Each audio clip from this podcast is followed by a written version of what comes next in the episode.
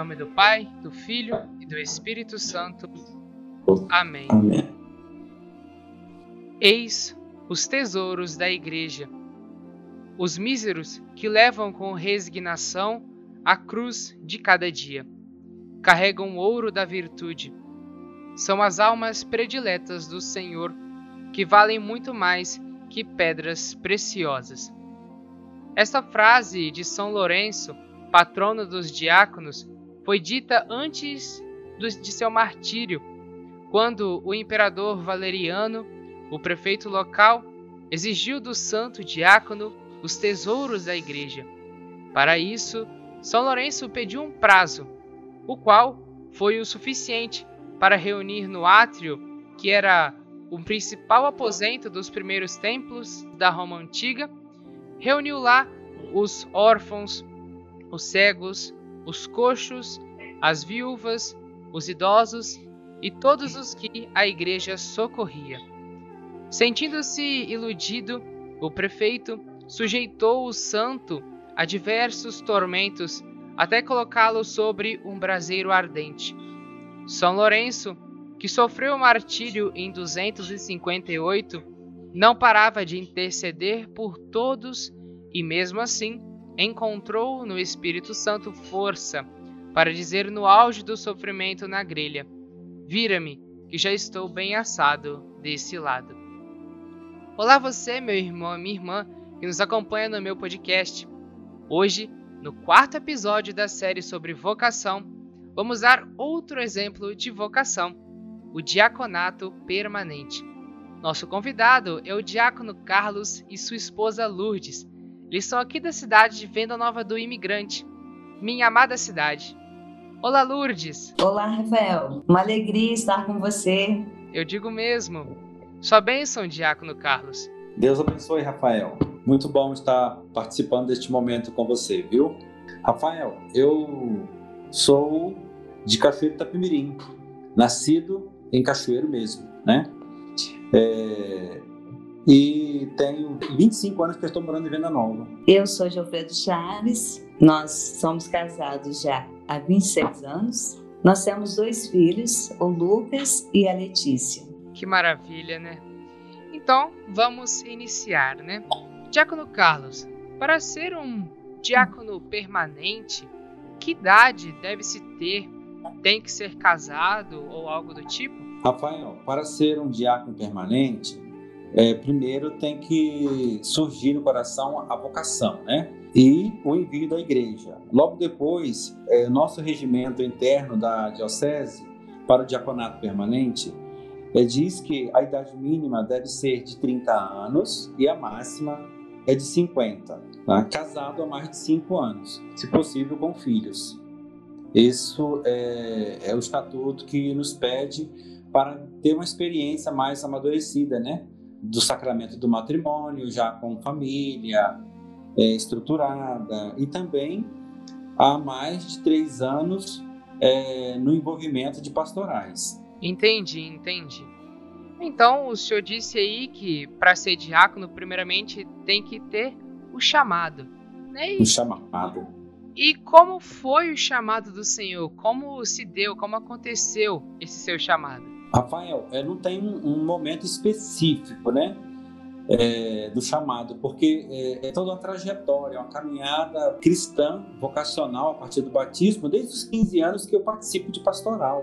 Trabalhei como catequista, depois com um grupo de adolescentes, participei de grupo de jovem, fui coordenador de grupo de jovem, e assim, no decorrer de toda a minha trajetória, sempre tive envolvido com pastoral, com comunidade. Então, assim, é, é, foi algo natural que foi aparecendo, surgindo no coração, né?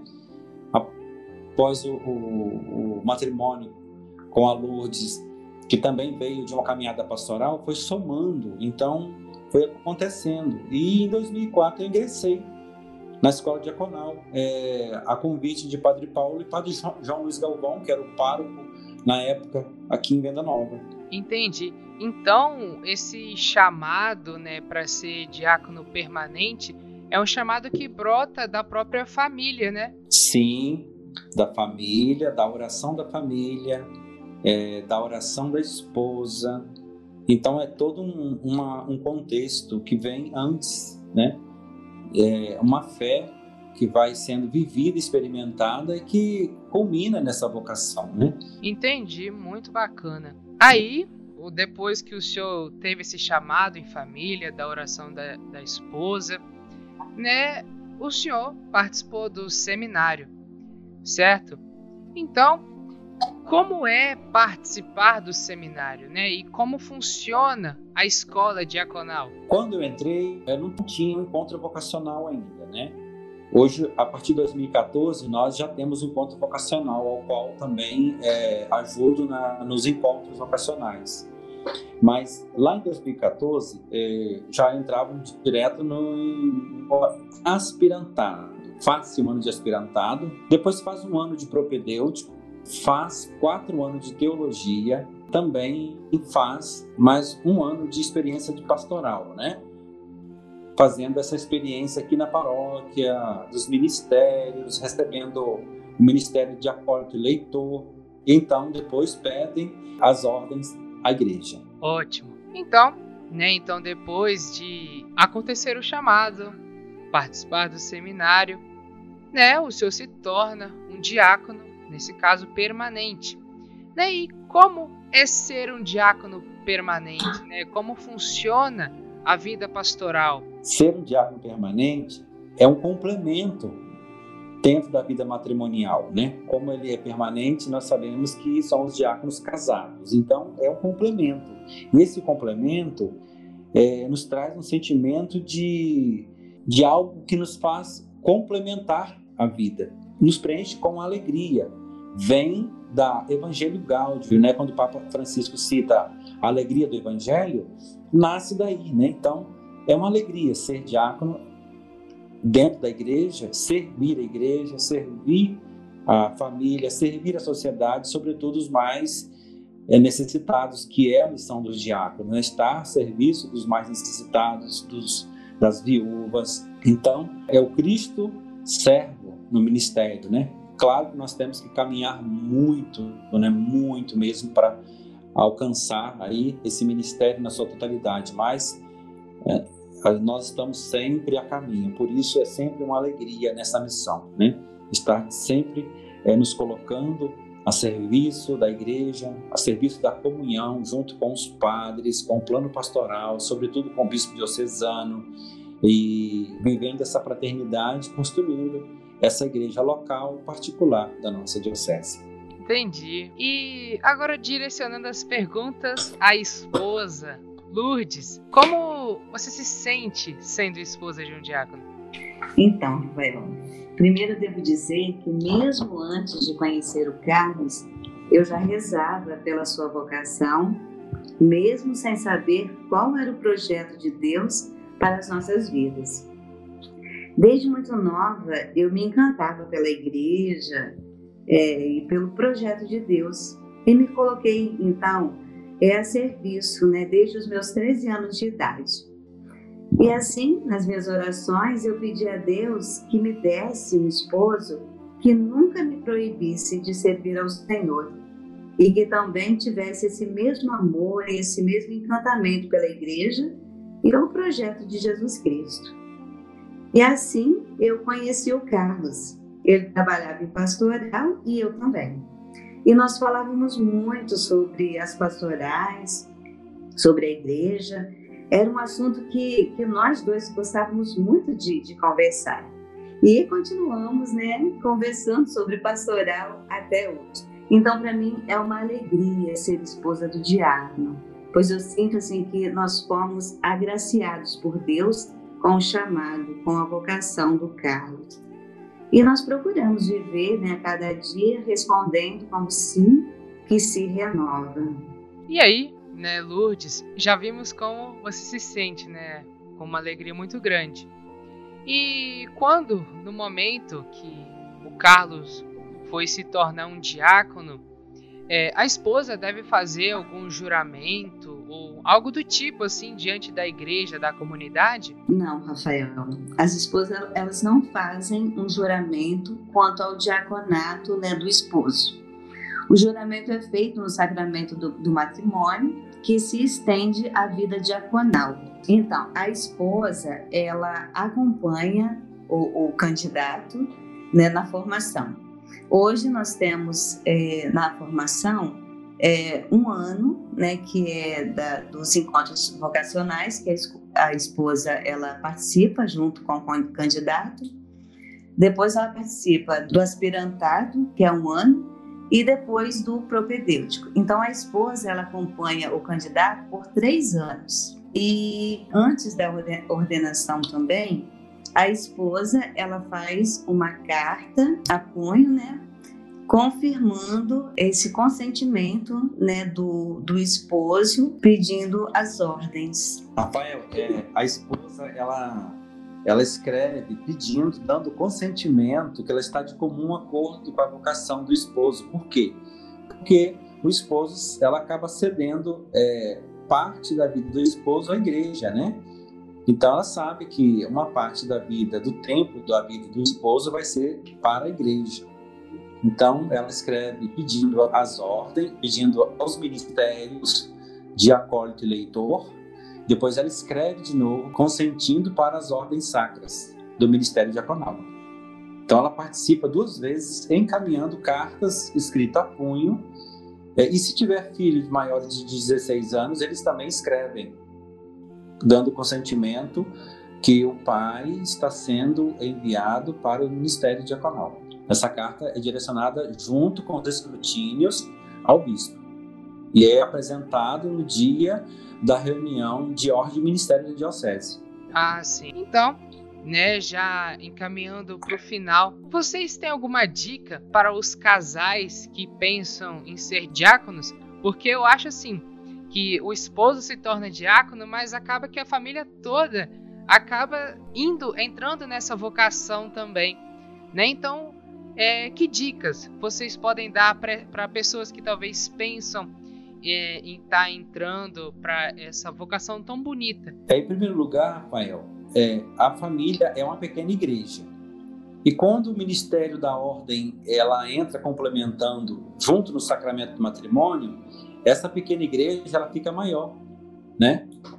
Que a família é uma, é uma pequena igreja doméstica, mas quando esse ministério ele entra dentro da família, dentro de casa, ela passa, essa igreja passa a ficar maior, né? Porque o ministério da igreja está dentro desta casa. E com isso é uma riqueza muito grande, né? E isso é, deve ser rezado pelo casal, né? Deve ser algo que deve ser cultivado pela oração, porque nossa oração sempre deve estar ligada nesse desejo que está no coração de Deus, venha para o coração da família, né? E a família, então, é esse, esse lugar que é colocado o amor de Deus na prática. E também é, lembrar sempre que este sacramento da ordem, a igreja, é, todo esse, esse esse amor né, ministerial, ele vem do mundo de Cristo. Então, é a igreja dos apóstolos. Nós estamos fincados nessa certeza. Então, isso ajuda a fortalecer, né? Não somos só diáconos para nós, somos diáconos da igreja, a serviço da igreja, a serviço do reino de Deus. Então, é outra dica que a gente também dá como família é que nada disso pode ser um peso, um fardo, né?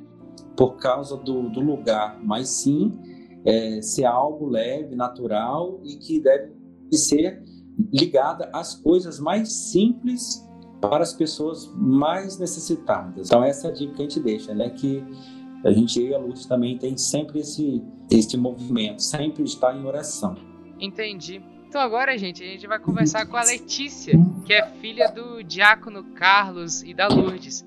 Né? Letícia, como é, como você se sente né, sendo filha de um diácono. A sensação é boa porque a maioria das pessoas te conhecem com uma influência muito boa.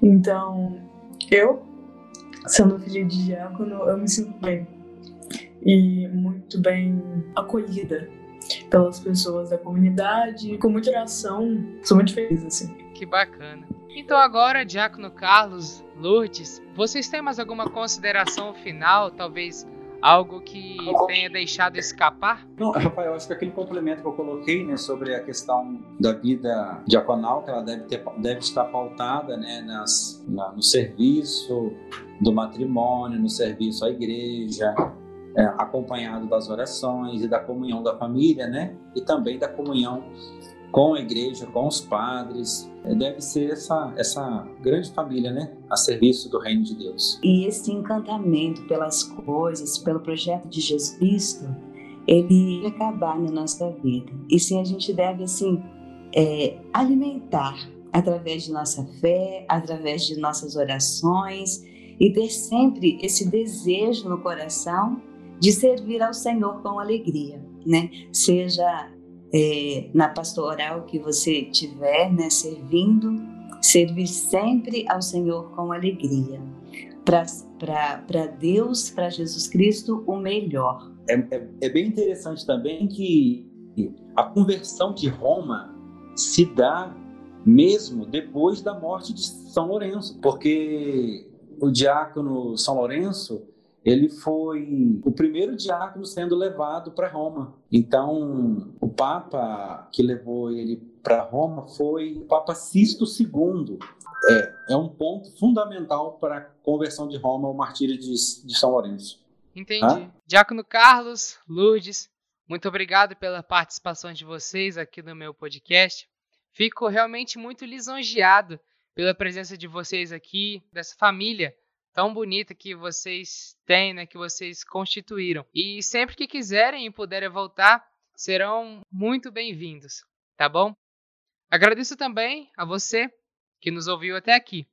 Um abraço e até a próxima. Rafael, nós que agradecemos e ficamos muito felizes pelo seu convite. Obrigado, Rafael.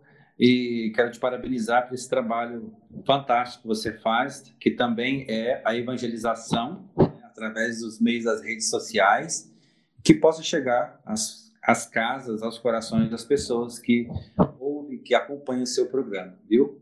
Deus, Deus te abençoe a cada dia nesse desenvolvimento que é uma pastoral virtual, né, no auxílio da evangelização. Sim, sim. Muito, muito obrigado, Diácono Carlos Lourdes. Diácono Carlos, o senhor pode nos dar a sua bênção? A nossa proteção está no nome do Senhor, que fez que o fez céu e a terra. Ouvi, Senhor, a nossa oração. Que chegue até vós o meu clamor. O Senhor esteja convosco. Ele está no meio de nós. Por intercessão de São Lourenço e dos santos apóstolos, venha sobre todos vós a bênção de Deus Todo-Poderoso e Bom, que é Pai, Filho e Espírito Santo. Amém. Que a alegria do Senhor seja sempre a nossa força. Fiquemos em paz, que o Senhor nos acompanhe sempre. Graças a Deus.